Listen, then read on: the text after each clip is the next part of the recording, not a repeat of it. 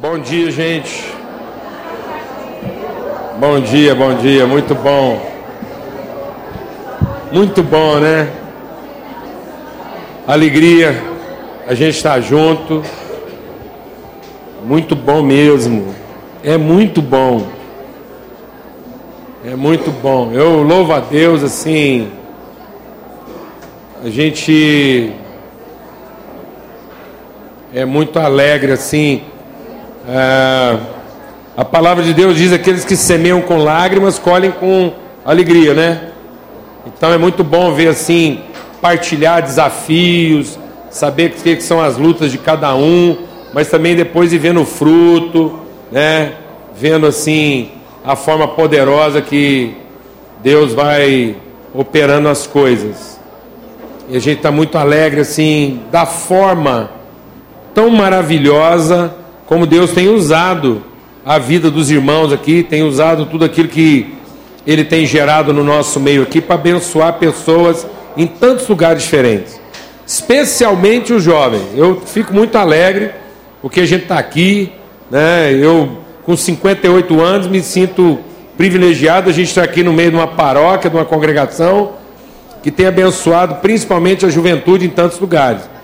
Eu estou vindo de uma conferência ontem, que a gente teve lá em São Paulo, em uma conferência de uma igreja bem jovem lá, transformados na fé, muito legal, foi muito jóia. Até eu tive uma surpresa grata, eu fui para lá sem saber direito, o pessoal conhece a gente de, de internet, essas coisas conferências aí, chamaram a gente para participar da primeira conferência jovem deles lá. E eu fui assim, fui porque Deus mandou.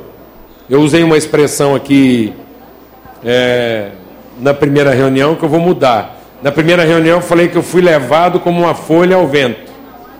E na verdade não dá para um cara desse tamanho falar que foi uma folha ao vento.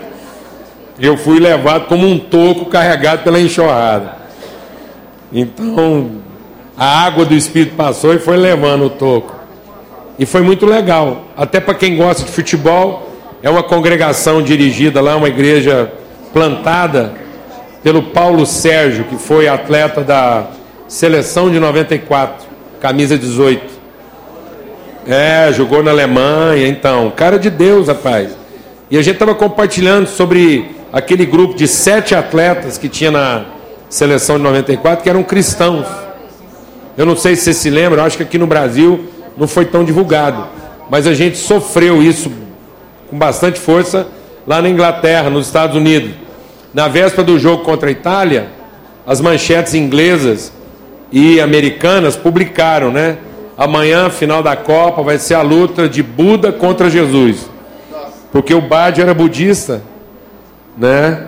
E foi tão interessante a imprensa chamar essa, esse enfrentamento, porque a foto final depois na, no dia seguinte era o Baggio com a cabeça baixa, né? Porque errou o pênalti e o Tafarel louvando a Jesus. Então foi uma coisa assim tão emblemática, né? Que... Mas enfim, estou contando isso porque a gente está muito alegre, a família está toda esparramada. E a gente estava lá em São Paulo abençoando os irmãos lá. A Alana e a Bebel estão lá em Recife, numa conferência de mulheres, compartilhando com a igreja também bem jovem. E, e a Lidinha está lá em Floripa, também abençoando a igreja dos jovens lá em Florianópolis. Então foi uma alegria muito grande. E aí nessa correria toda, eu estava compartilhando na sexta-noite, amanhã o dia todo, e pegar o carro, que eu, minha volta era para Uberlândia, eu ainda tive que vir de carro, cheguei era duas e pouco. E o pessoal fala assim, você não está cansado? Eu falo, rapaz, cansado do quê? Eu estou animado, assim, eu estou pilhado, não consegui, nem pensei em sentir sono. Muita saudade de todo mundo, alegria de poder partilhar o amor de Deus, né? Vim cantando Fábio Júnior, assim, brega total, reganhado, alma gêmea. É. É, é caninho. Você aguenta, você segura a onda aí, né?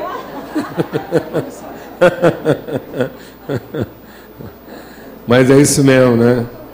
Por você eu faço tudo que puder, né, para ser mais feliz. Amém. Então, é alegria a gente estar aqui como igreja, compartilhar, saber do que Deus tem feito na vida de tanta gente. e adorar a Deus, louvar. A gente tem compartilhado aqui e cada vez mais os irmãos que Deus tem levantado para nos guiar, né? É uma, uma coisa tão graciosa. E o Elianar está me perguntando uma coisa aqui, antes da gente começar a reunião. Ele falou assim: o que, que você acha da condução? E como é que tá? Para mim tá ótimo. Ué. Não, porque às vezes tá, sempre foi rapaz. A condução é do Espírito através de você. Então tem que ser. Isso é igual o seguinte: é igual soprar uma flauta e querer escutar uma corneta.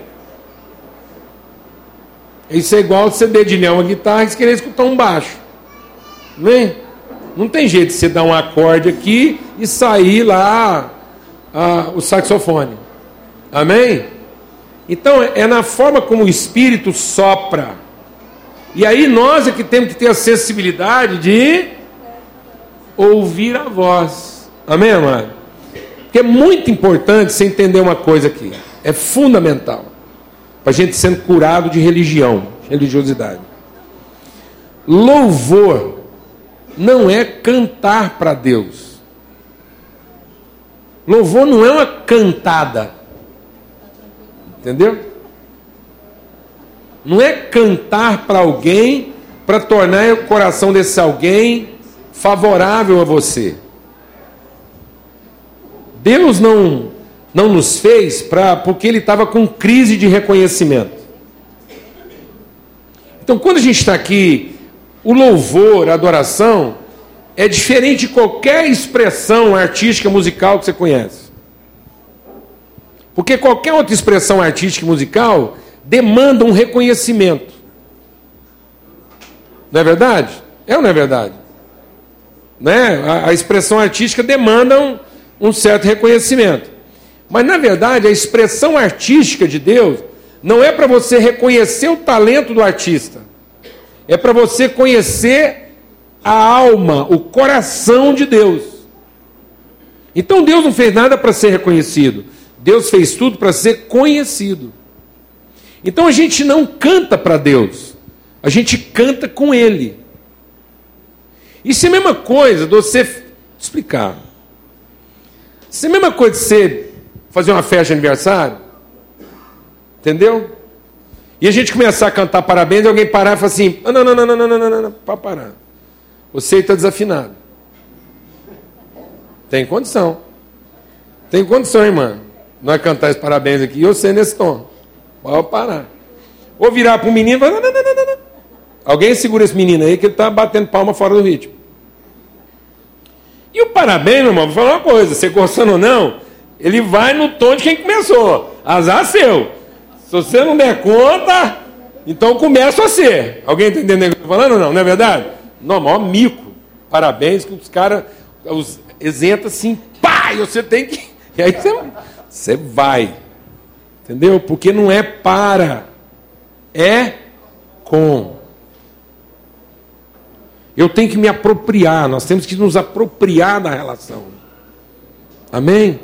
Nós temos que fazer toda a entrega, porque aí é de alma, coração, é uma entrega. E aí nós vamos, nós vamos perceber o Espírito de Deus em nós.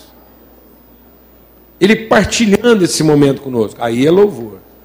Aí é adoração. Não é cantar para Ele. Amém? E aí a gente faz o melhor. Mas o melhor não começa com o nosso talento. O melhor começa com a nossa alma, de todo o coração, de todo entendimento. Então, como você está de toda a alma, todo o coração, não tem jeito do Olemir, de toda a alma, todo o coração, querer tocar mal. Aí só se tiver emburrado, tiver de birra, tiver de sacanagem, querendo. Não é? Não, não, não tem jeito. Ele. Você sabe. O cara alfineta. O cara, quando está mal, fala a verdade. Qualquer um, quando está mal, alfineta. O cara entra no viés assim de provocar. É a verdade. Todo mundo tem essa linguagem. Então, onde é que começa a nossa harmonia? De toda a alma, de todo coração, de todo entendimento. Uma família, um só coração, um só Deus, uma só mente. Amém? E aí, graças a Deus, nós temos gente muito afinada para puxar o parabéns. E aí você entra aí, mas você entra com tudo, entendeu? Mas ninguém vai parar você aí, porque. Tá bom? E se um dia você não estiver gostando do jeito que o parabéns está sendo puxado aqui, você vem cá e puxa. E nós? Amém? Nós agrega. Vai no seu, né? Se você quiser cantar um parabéns com arranjo aqui, nós. É família, amado. A gente cobre. Amém? Posso ouvir um amém? amém? Eu gosto de culto é assim, pentecostal. Todo mundo, pá! Entendeu? É avivado. Amém, irmão? Amém. Aleluia. Parabéns para você, irmão. Amém? Nessa data querida. Muitas felicidades. Muitos anos de vida. Amém?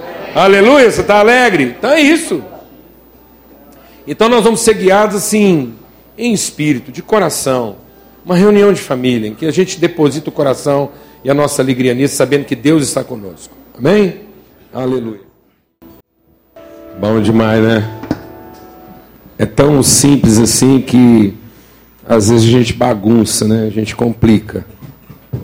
Como eu estava dizendo, às vezes a gente está pensando que Deus quer provar a existência dele. E Deus quer revelar a natureza dele. Jesus não veio provar que Deus é Deus. Jesus veio revelar o coração do Pai. Jesus não veio falar do poder de Deus, Jesus veio falar do seu amor. O nosso problema com Jesus é que a gente ainda procura em Jesus só o poder. Nosso problema com Jesus, com Deus, é que a gente ainda procura Jesus e Deus só por conta dos nossos problemas não resolvidos.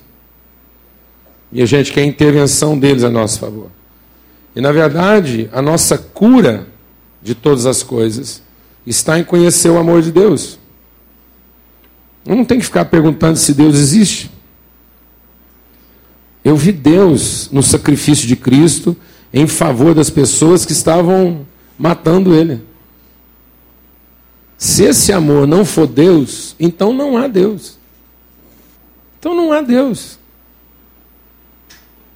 Se os pecados não podem ser perdoados, se as pessoas não podem ser amadas no seu momento de maior desgraça, e se tudo que nós queremos é a solução dos nossos problemas para a gente finalmente ser feliz, então não interessa ver Deus, não vai adiantar ter Deus.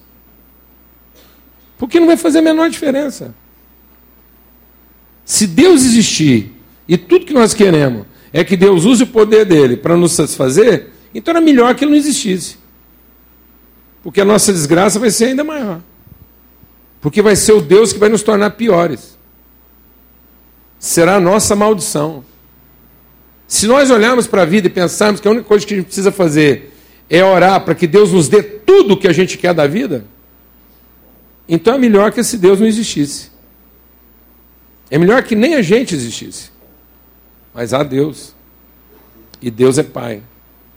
E Deus é amor. E só há sentido na vida quando a gente finalmente conhece o amor de Deus. Quando a gente entende que Deus é amor. Aí há sentido. Aí a vida faz sentido. A vida faz sentido. Porque o que é a vida? Eu acho engraçado isso. Manda uma, uma sonda em Marte para ver se há vida em Marte. Aí descobre lá um, um pouco de gelo. Ah, tem gelo, gelo pode virar água, água pode virar ameba, há vida em Marte. Então tá bom.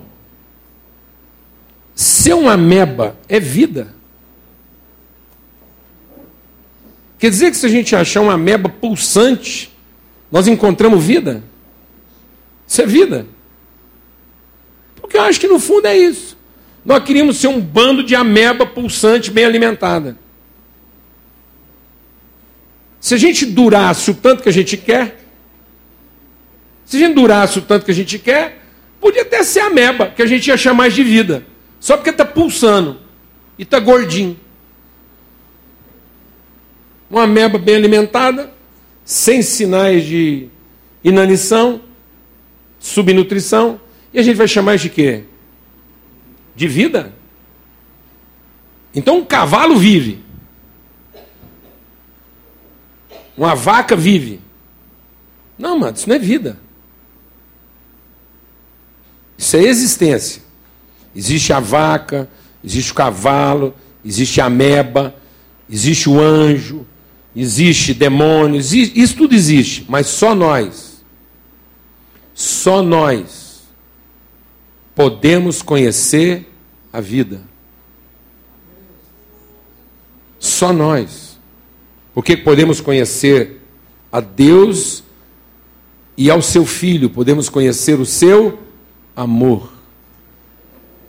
A forma como Deus sacrificou o seu bem mais precioso, a forma como Deus fez morrer o perfeito, o puro, sem mancha, sem pecado, em favor de quem o odiava, de quem queria destruí-lo. Agora nós vimos Deus de verdade. Nós vimos o amor. Cristo revelou o amor de Deus. Abra sua Bíblia, lá na primeira carta de João, Primeira carta de João, no capítulo 3, está bem lá no finzinho, um pouco antes de Apocalipse, no Evangelho de João, primeira carta de João. E lá na primeira carta de João, no capítulo 3, diz assim: Porque a mensagem que nós ouvimos desde o princípio é essa: que amemos uns aos outros, não segundo Caim, que era do maligno e assassinou o seu irmão. E por que ele o assassinou? Porque as suas obras eram mais, e as do seu irmão justas. Irmãos, não vos maravilheis se o mundo vos odeia. Nós sabemos que já passamos da morte para a vida, porque amamos os irmãos. Aquele que não ama permanece na morte. Todo aquele que odeia a seu irmão é assassino. Ora, vocês sabem que todo assassino não tem a vida eterna, permanente em si. Nisso conhecemos o amor que Cristo deu a sua vida por nós e devemos dar a nossa vida pelos irmãos. Ora, aquele que possuir recursos deste mundo e vendo seu irmão padecer necessidade e fechar o seu coração, como pode permanecer nele o amor de Deus? Filhinhos, não amemos de palavra, mas de obra e em verdade. E nisso conhecemos que somos da verdade bem como perante ele tranquilizaremos o nosso coração. Pois se o nosso coração nos acusar, certamente Deus é maior do que o nosso coração e conhece todas as coisas. Amados, se o coração não nos acusar, temos confiança diante de Deus, e aquilo que pedimos dele, recebemos, porque guardamos os seus mandamentos e fazemos diante dele o que é agradável. E o seu mandamento é este: que creiamos no nome do seu Filho Jesus Cristo e nos amemos uns aos outros, segundo o mandamento que nos ordenou. E aquele que guarda os seus mandamentos permanece em Deus e Deus nele. E nisso conhecemos que ele permanece em nós pelo Espírito que ele nos deu. O que João está dizendo é o seguinte, amados: que na verdade todo mandamento, o mandamento que nós temos em Deus desde o princípio, não é o amar a Deus é isso que Jesus vem nos ensinar. Nós nunca vamos conhecer o que de fato é amar, enquanto nós pensamos que todo mandamento é amar a Deus. Na verdade, amados, quando a palavra de Deus nos diz que o mandamento a amar a Deus também nos orienta a forma de cumprir esse mandamento. E quando está falando de mandamento, não é uma lei para que Deus, sentindo-se amado, me trate melhor. Quando a palavra de Deus está falando do mandamento de Deus, não é uma lei que eu devo cumprir para que a minha existência seja agradável. Não, amado. O que a Bíblia está dizendo é que o código da vida, a lei da vida, é o amor. Fora dessa condição de amor, não há vida a existência. A ameba existe, mas nunca vai amar outra ameba. Entendeu? Então, uma é a lei da existência. A lei da existência é físico-química. Depende de condições meteorológicas e de condições ambientais.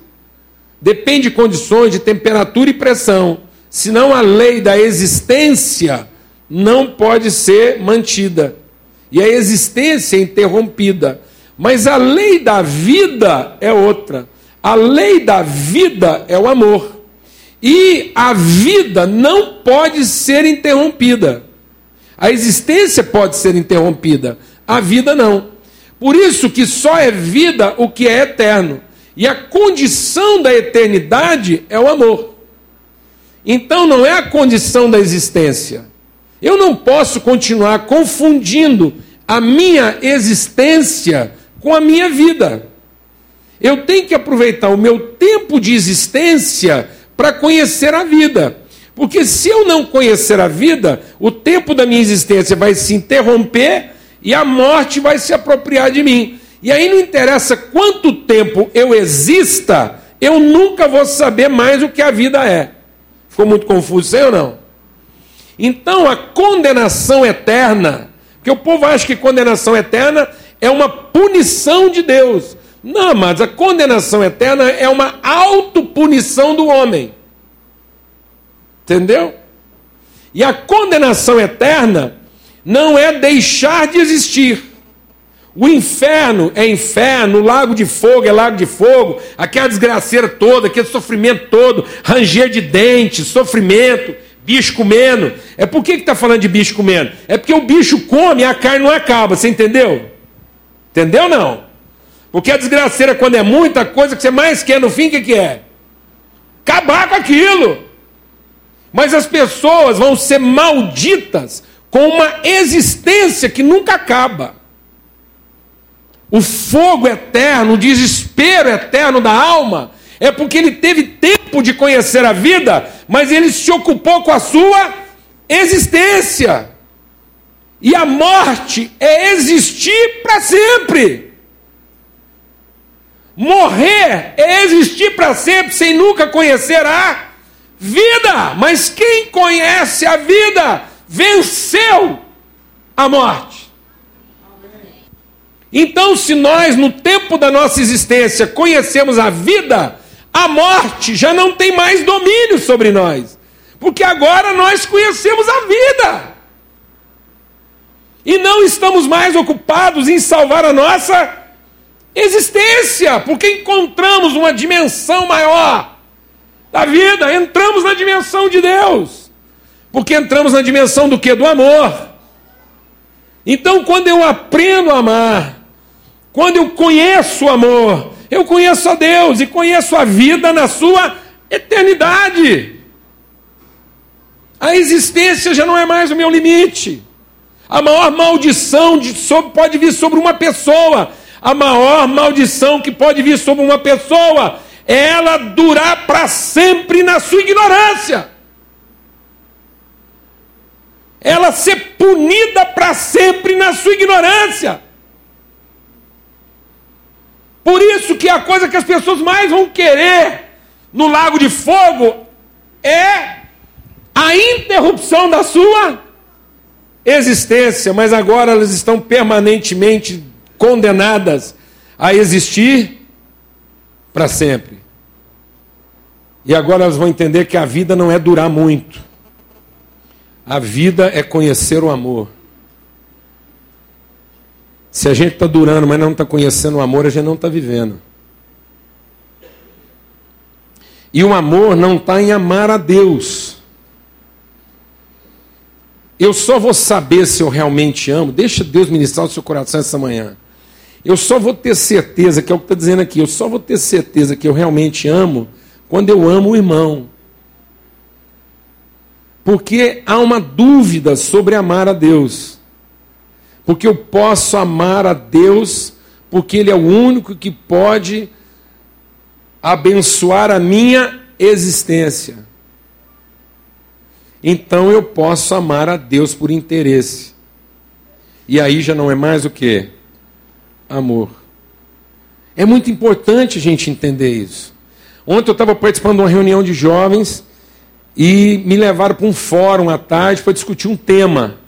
E eu nunca imaginei que um grupo de jovens ia querer discutir esse tema, porque eu nem achava mais que nesse dia de hoje jovens sabia que existia essa palavra. Apostasia. Ixi, foi gente procurando dicionário.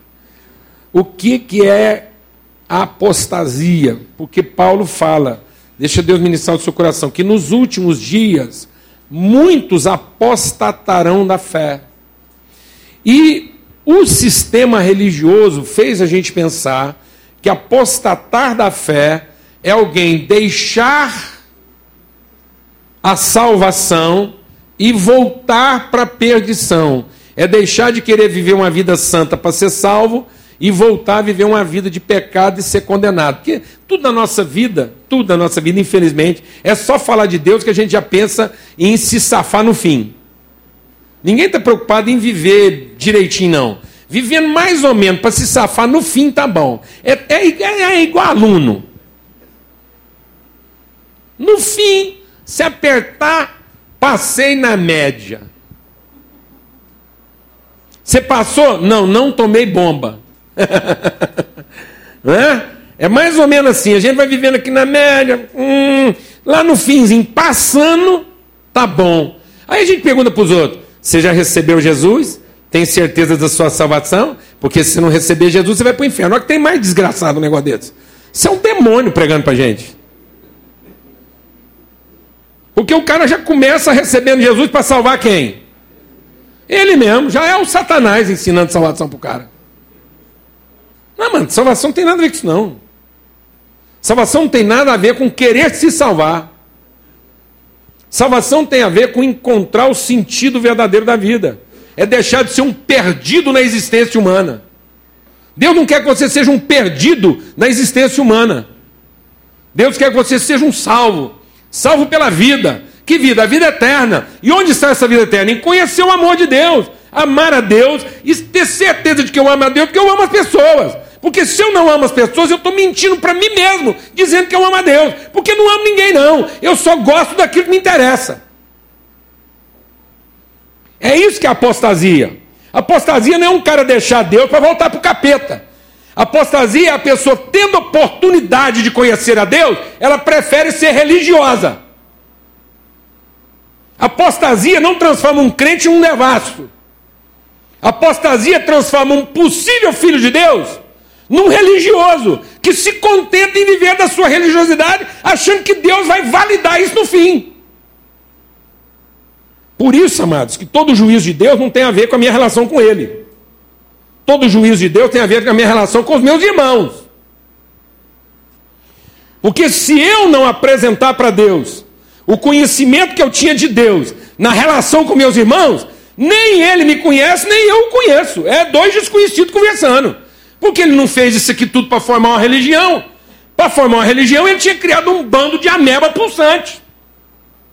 Era tudo ameba. Quando muito, uma pulga. Ah, tá prostituindo, irmão? Tá roubando, montou quadrilha, tá corrupto? Vem cá, irmão. Pronto. Segue com a religião. Deus nos deu alma, amados. Deus nos deu consciência. Deus nos deu percepção, nos deu entendimento. Para que eu conheça esse amor acima de todo o meu entendimento de existência que eu seja salvo de mim, das minhas dimensões limitadas à sobrevivência. Amém? Então isso não é uma questão de manter as amebas funcionando. É uma questão de transformar nossa consciência. O Pedro entendia isso. O Pedro entendia isso. Tanto é que quando Jesus foi falar com Pedro de amor, Pedro, você me ama? Eu gosto muito do Senhor. Então ama os seus irmãos, Pedro. Pedro, você me ama? Eu gosto muito do Senhor, então ame os seus irmãos. Pedro, você me ama? Jesus, aqui, ó.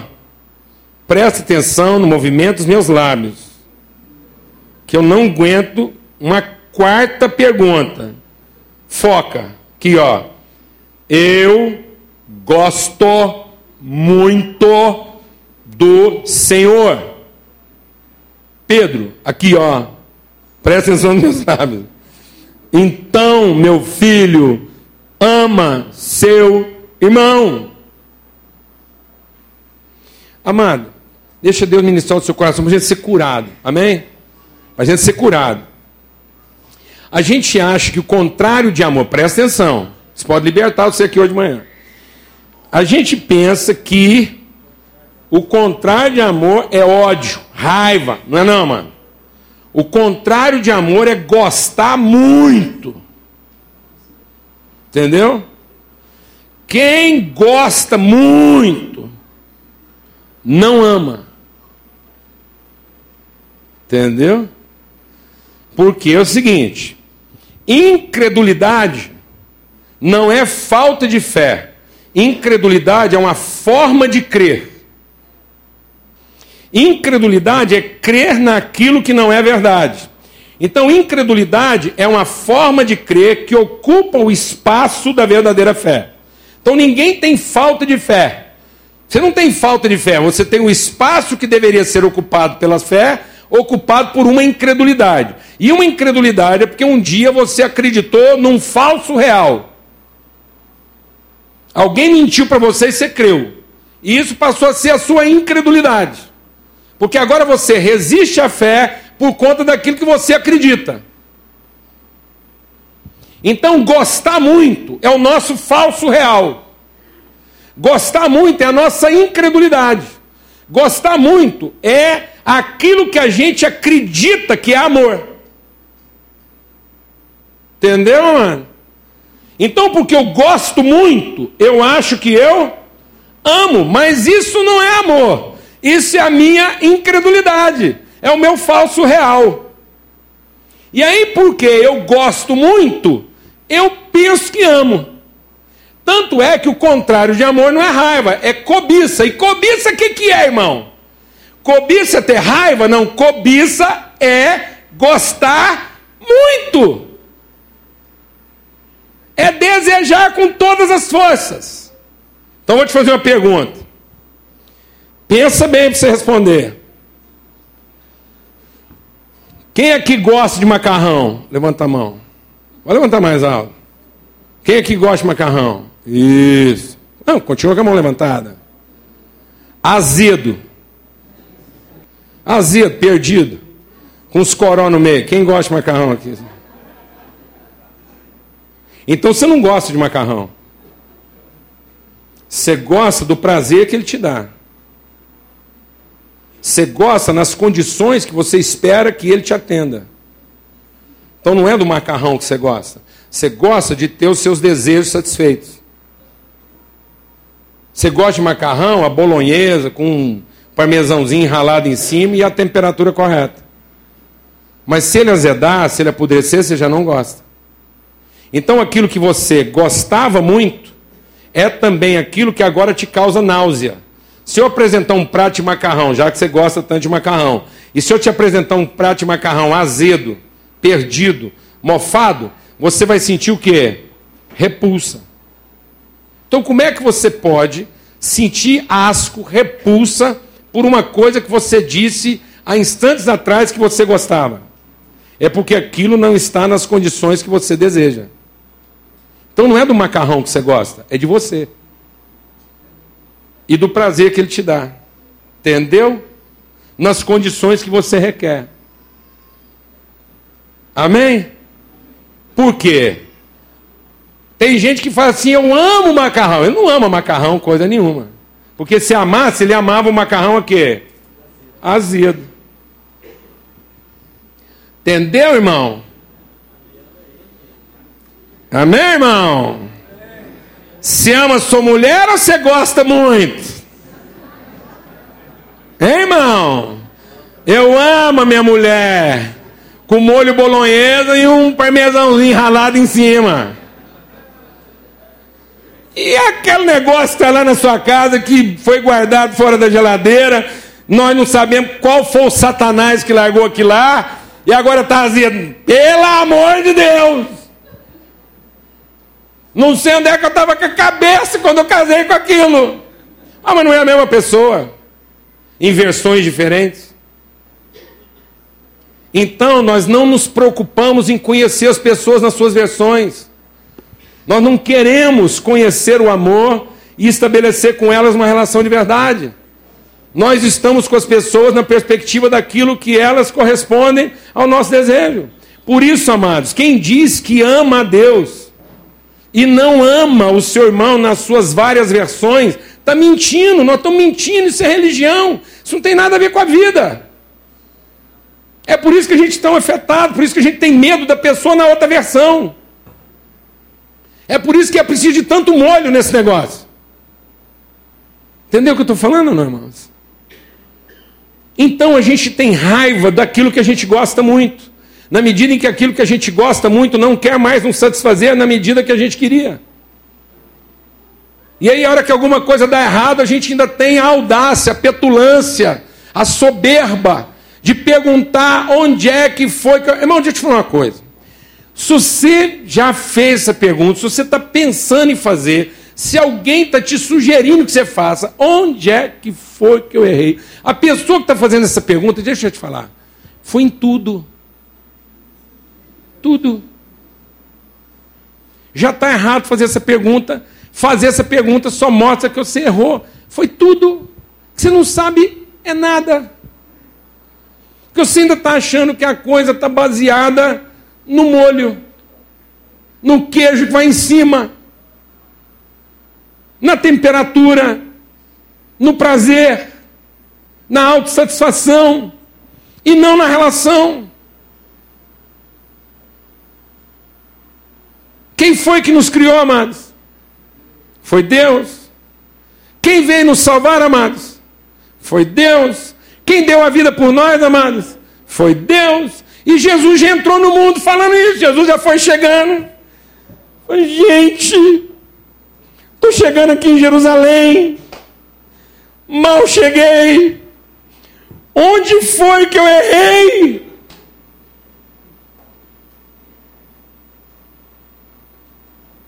Onde foi que isso azedou? Onde foi que eu perdi a mão? Onde é que eu estava com a cabeça? Nada disso, amados. Nada disso.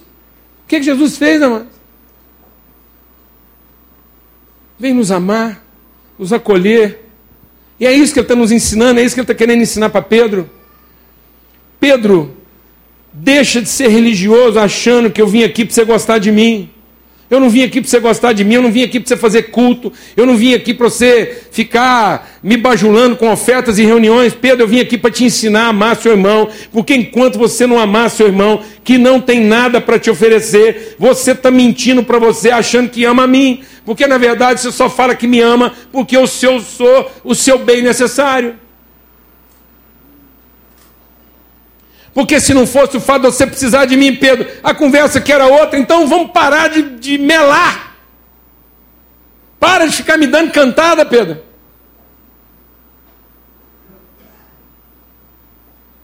Eu não sou essa turma que você está acostumado a lidar aí, que você dá uma cantada, se oferece algum benefício e logo leva.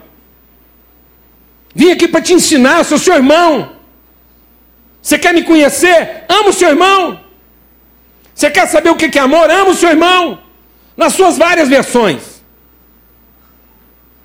E aí o texto vai dizendo o quê?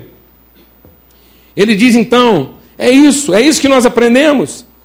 Que Cristo deu a sua vida por nós e nós devemos dar a nossa vida pelos nossos irmãos.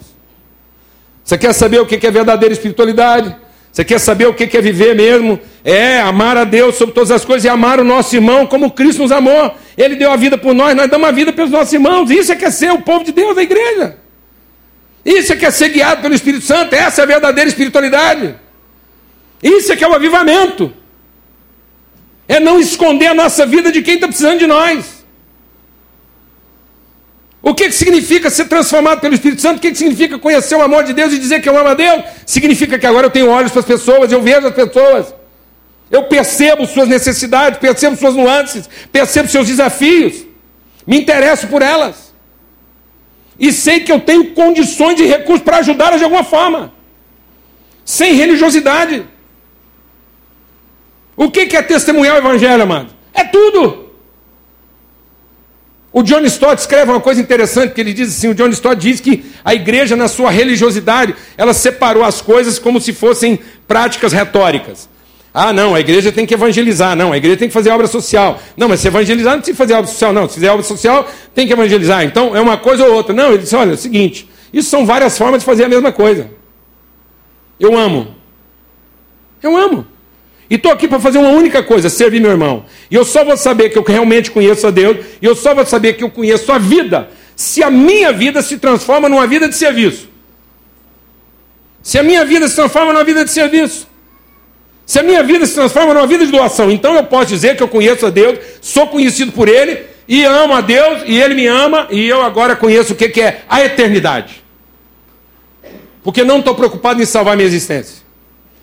E aí o John Stott diz o seguinte: então o que, que é? É ver. É ver o seu irmão e, tendo recursos, abrir o coração para ele. Então o que, que ele está dizendo? De uma palavra? Eu tenho a palavra. Ele está dizendo o quê? De um abraço? Eu tenho abraço. Ele está dizendo do quê? De que eu fico calado do lado dele, aguentando ele falar o que ele quiser, e eu tenho lá paciência para escutar ele até o fim. Eu tenho paciência. E o que, que ele está dizendo? De cama? Eu tenho cama também. De dinheiro? Bom, o que eu tiver é dele também. Porque ele é meu irmão. Eu não estou me escondendo dele. Isso é evangelho. É isso que Jesus veio fazer conosco. E se não é isso que você está procurando, eu vou te falar um negócio. É melhor você procurar uma religião de verdade. Uma religião de verdade. Uma coisa bem religiosa mesmo. Alguém está entendendo o que eu estou falando aqui ou não, amados? Porque não é isso que nós vamos aprender com Cristo. Nós vamos aprender com Cristo a sair de manhã e falar assim, gente, hoje eu não posso sair sem um dinheiro para emprestar. Hoje eu não quero passar mico. Glória a Deus, irmão. Posso ouvir um amém? Aleluia! Glória a Deus! Uri, Baracúrias! Olha que culto pentecostal, nós estamos falando de amar, dar dinheiro para os outros, abençoar, acolher o irmão, olha o avivamento. Olha o Pentecoste. Todo mundo, glória a Deus, aleluia. Vem, Senhor Jesus. Olha o fogo de Deus, irmão. O que, que é Pentecoste, amado? O que, que é avivamento? O que, que é poder do Espírito Santo? Sabe o que Paulo diz? Dons, línguas, manifestações, fé, poder, sinais, prodígios, montanha passando de um lado para o outro. Isso tudo sem amor é nada. Nada. É sem proveito algum. Engana as pessoas, fazem elas acreditarem nessa religião e cuidar da própria existência e nunca ter a vida transformada. Passar pela existência humana sem conhecer a vida nossos cultos não vão ensinar para as pessoas o que a vida é. Põe dinheiro no bolso quando você sair de manhã, pensando que você vai encontrar alguém que vai precisar de você. Enche a sua bolsa com coisas que você pode dar, e não só aquilo que você vai precisar usar. E aí nós vamos ter a vida transformada. Pensa que a sua rotina pode ser mudada a qualquer momento no seu dia, e aí você vai saber o que é a vida. Caso contrário, você está pedindo para existir. Você está pedindo para ser uma meba. E Deus não quer isso para gente. Esses dias, tempo atrás, a gente estava viajando, passamos um tempo fora, cheio de gente em casa. A hora que nós chegamos, chegou uma caravana, chegou de madrugada. Muito tempo fora, tem bagunçado. Chegamos meio de madrugada lá e, e era, tinha mais gente que não está acostumada em casa. E eu acho que quem estava com a gente lá aquele dia apavorou. Que chegou lá assim meio de madrugada, abriu a geladeira, só tinha água e queijo. Porque lá em casa, na geladeira, pode faltar água, mas não falta queijo. Tinha só água e queijo. Sou eu aquilo, assombrou. Passou uns três dias, recebi uma ligação. E aí, Paulo Júnior? Te ligando. Tá tudo bem aí? Ah, tudo bem, irmão. Não, você não precisa me perguntar se está tudo bem. Você já sabe qual é a resposta. Se quiser ter uma resposta diferente, pergunta se eu estou precisando de alguma coisa. Entendeu? Não tem jeito de um cristão responder, estou mal. Como? Ele abandonou a fé. Amém? Aí o cara me ligou, está tudo bem? Está tudo bem. Falou, não, porque a gente está meio preocupado, porque um irmão aí falou com outros irmãos aí no, noutra igreja lá, e o pessoal está meio preocupado, porque o irmão falou que na sua casa trem ainda tão feio que não tem nada na dispensa, que o trem agora acabou geral. Eu falei, não, amado, a gente sempre passa desafio, que é sempre muita gente, o trem aqui é meio. Ah, o movimento aqui é grande. Mas assim, não está assim também não. Às vezes é porque a pessoa chegou numa hora aqui e assim, ela assombrou com o momento. Mas tá beleza. Ah, bom, jóia, jóia. Mas sabe o que eu achei curioso? É que rolou essa movimentação toda e não chegou nem cesta básica lá em casa.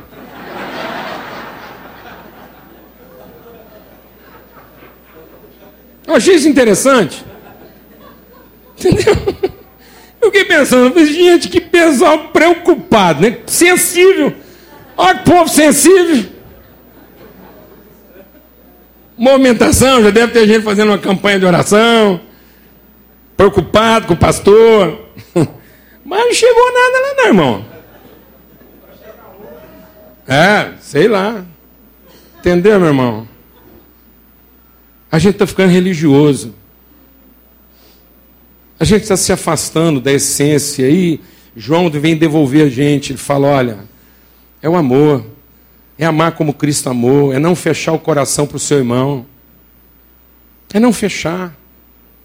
É saber que essa pessoa, que quando ela encontra com você, está em você.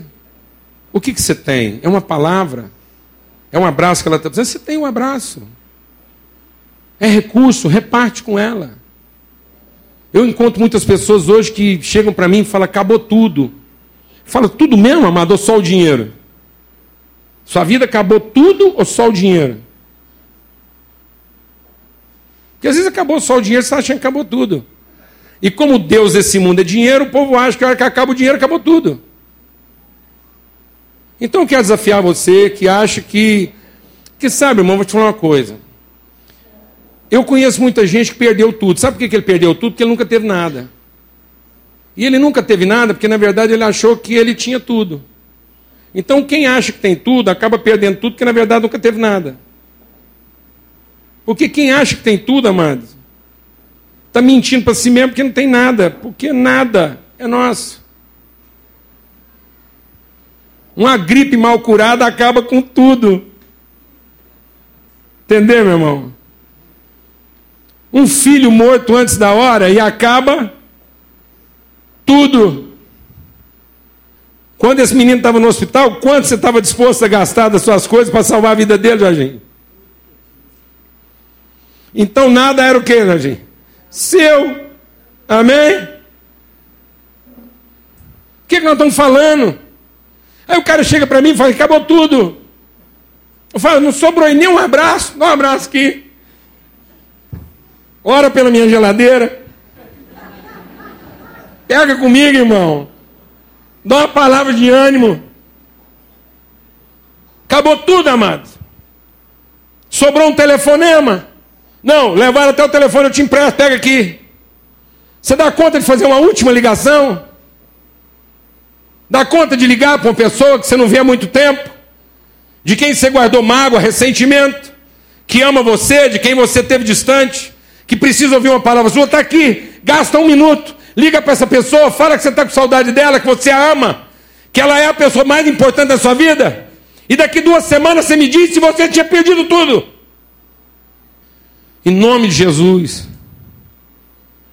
nós temos que buscar o avivamento de verdade, aquilo que nos toma.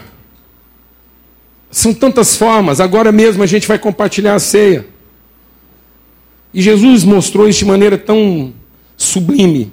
E hoje você pode experimentar sua cura. Se você acha que alguma coisa aconteceu aí que arrancou sua esperança, estou falando uma coisa. Acabou tudo. Então hoje vamos te dar um pão.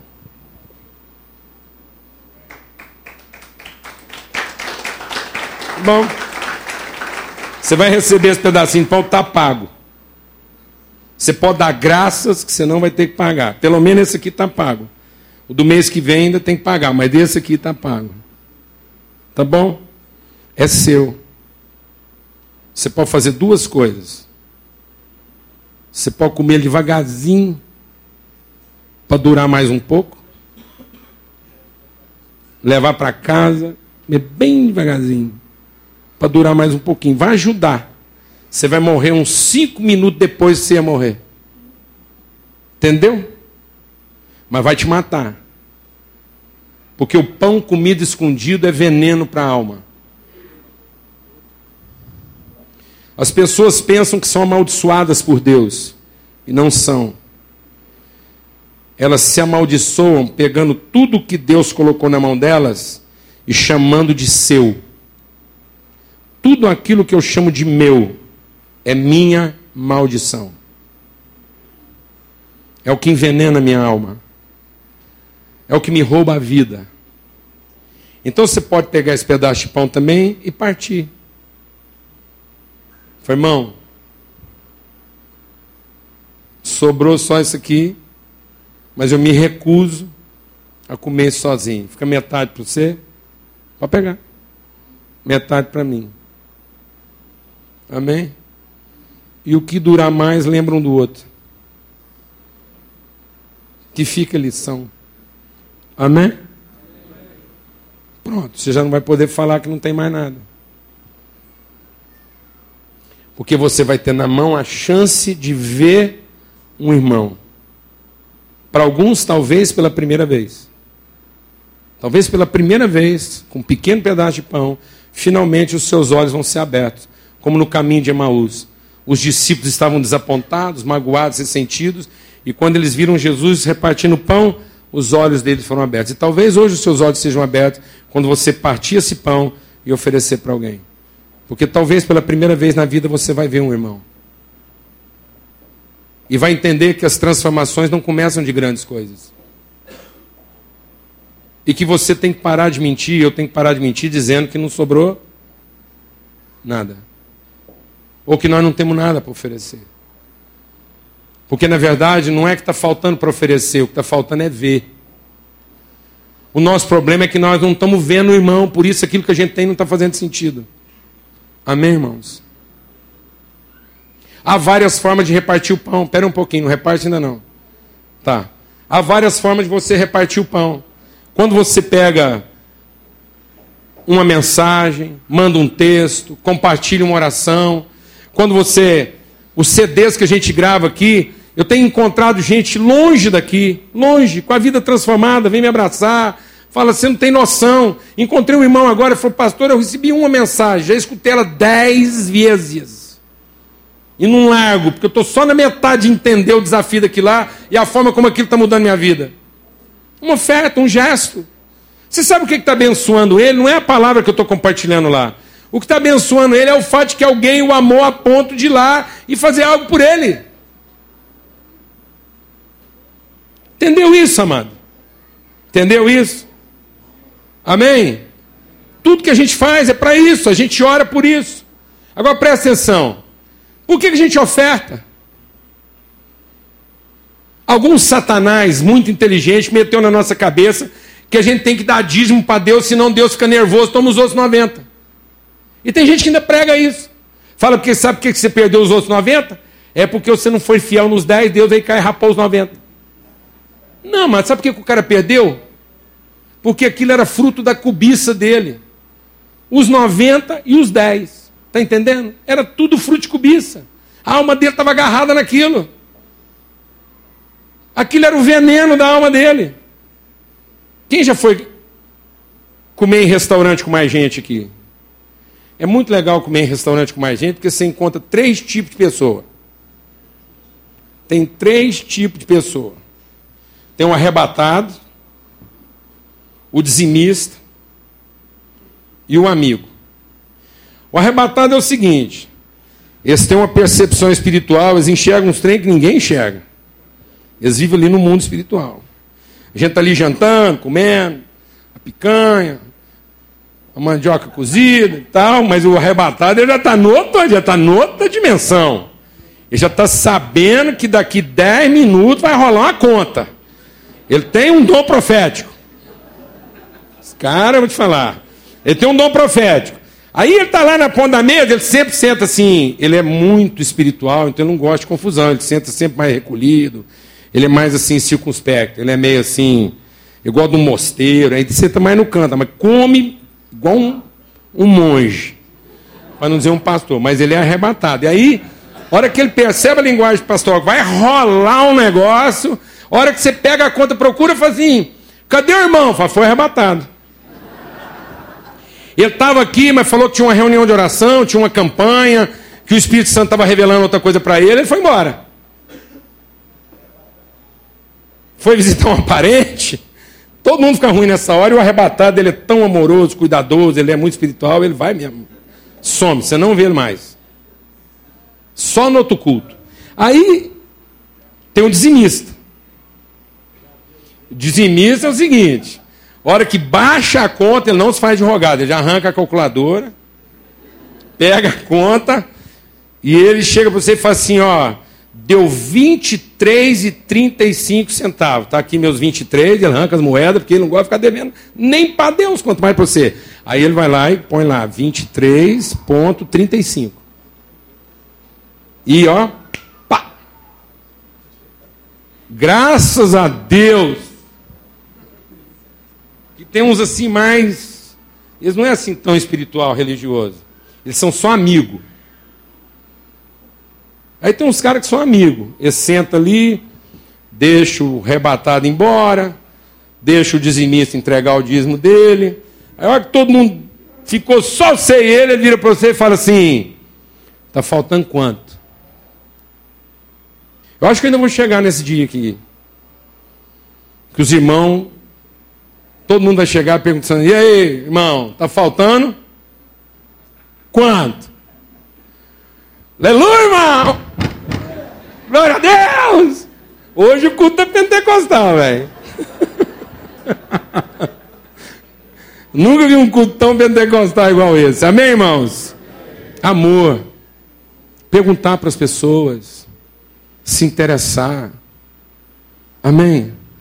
Em nome de Jesus sair de casa com dinheiro para emprestar, para dar. Glória a Deus, irmão. Aleluia. Rapaz, ganhou um dinheiro a mais. Vou encontrar alguém na rua hoje, vai me pedir dinheiro emprestado, eu não vou micar. Não vou ficar com vergonha. Falei, irmão, graças a Deus, eu tenho para te ajudar. Parou aqui sua dificuldade. Você encontrou sua família. Amém? Senhor, muito obrigado por esse pão. Muito obrigado pela partilha. Muito obrigado porque o Senhor coloca na nossa mão. Nós te damos graças porque hoje todo mundo aqui vai ter pão para repartir. E que a gente entenda a importância disso. Entenda que esse pequeno pedaço de pão pode alimentar a alma. Pode ser a cura que muita gente estava precisando aqui. Pode ser a minha cura ao dar. E pode ser a cura de alguém ao receber, por saber que faz parte de uma família. Em nome de Cristo Jesus. Amém. Nós vamos receber o cálice agora, vamos tomar o cálice juntos. É o cálice da alegria, é o cálice da celebração. É o cálice dos pecados perdoados. É o cálice do sangue derramado. Jesus derramou sangue para que a gente tivesse essa ousadia, essa ousadia. Assim, a gente tem medo, não é verdade, amados? A gente tem medo das coisas. Eu ouço certas coisas na palavra de Deus dá vontade de fazer teologia, assim, fazer uma teologia em cima daquilo. Quando Jesus diz assim: Eu não vim para os sadios, eu vim para os doentes. Ora, se Jesus veio para os doentes, então nós tínhamos que fazer um, um culto de doença. Todo mundo ia pedir uma doença. Amém? Glória a Deus. A gente chegar aqui e falar, Deus, me dá uma. Me dá uma doença. Porque Jesus veio para os doentes, não veio para os sadios. Por que, que a gente não faz isso, amado? Porque a gente tem medo. A gente tem medo dos nossos problemas. E a gente tem medo dos nossos problemas porque nós só queremos poder para vê-los resolvidos. E nós não entendemos que muitas vezes Deus permite os problemas entre nós, não para que eles sejam resolvidos imediatamente, mas para que a gente cuide uns dos outros. Para que a gente cuide uns dos outros. Por que, que a gente fica velho, amado? E as pernas fraquejam. E as costas encurvam. Aí, pensam. Por que, que isso acontece, amado? Para a gente aprender a cuidar quem cuidou da gente. Glória a Deus. Não perca a oportunidade de cuidar dos seus pais. Não perca a paciência de cuidar de quem cuidou de você. Em nome de Jesus, clame um batismo de amor essa manhã. Clame um avivamento na sua casa. Vá de encontro aos seus filhos, à sua família. Não deixe um filho seu escutar da sua boca que porque acabou o dinheiro, acabou tudo. Porque senão de uma vez por todas ele vai entender que ele nunca valeu mais do que o seu dinheiro. Em nome de Jesus, não deixe na sua casa alguém pensar que a esperança da vida acabou para você, simplesmente que você não tem mais aquilo que você confiava tanto. Porque senão eles vão entender de uma vez por todas que ninguém ali conta. Entenda a bênção que Deus está te dando. E finalmente tem enfiado um problemaço dentro da sua casa. Para que Jesus chegue ali. Para que Jesus chegue ali. E chegue na forma do amor, do cuidado uns com os outros, do abraço, do encorajamento, da palavra de esperança, do testemunho, do acolhimento do renovo. Em nome de Jesus. Amém. O cálice da nova aliança, o sangue derramado. Amém. Bebei dele todos. Vamos beber a misericórdia, o amor, o perdão. A alegria do Senhor é a nossa força. Amém. Amém. Que o amor de Deus, o Pai, a graça bendita do Filho a comunhão, testemunho, o selo, a companhia do Espírito Santo de Deus seja sobre todos, hoje e sempre, em todo lugar. Em nome de Cristo Jesus. Em nome de Cristo Jesus.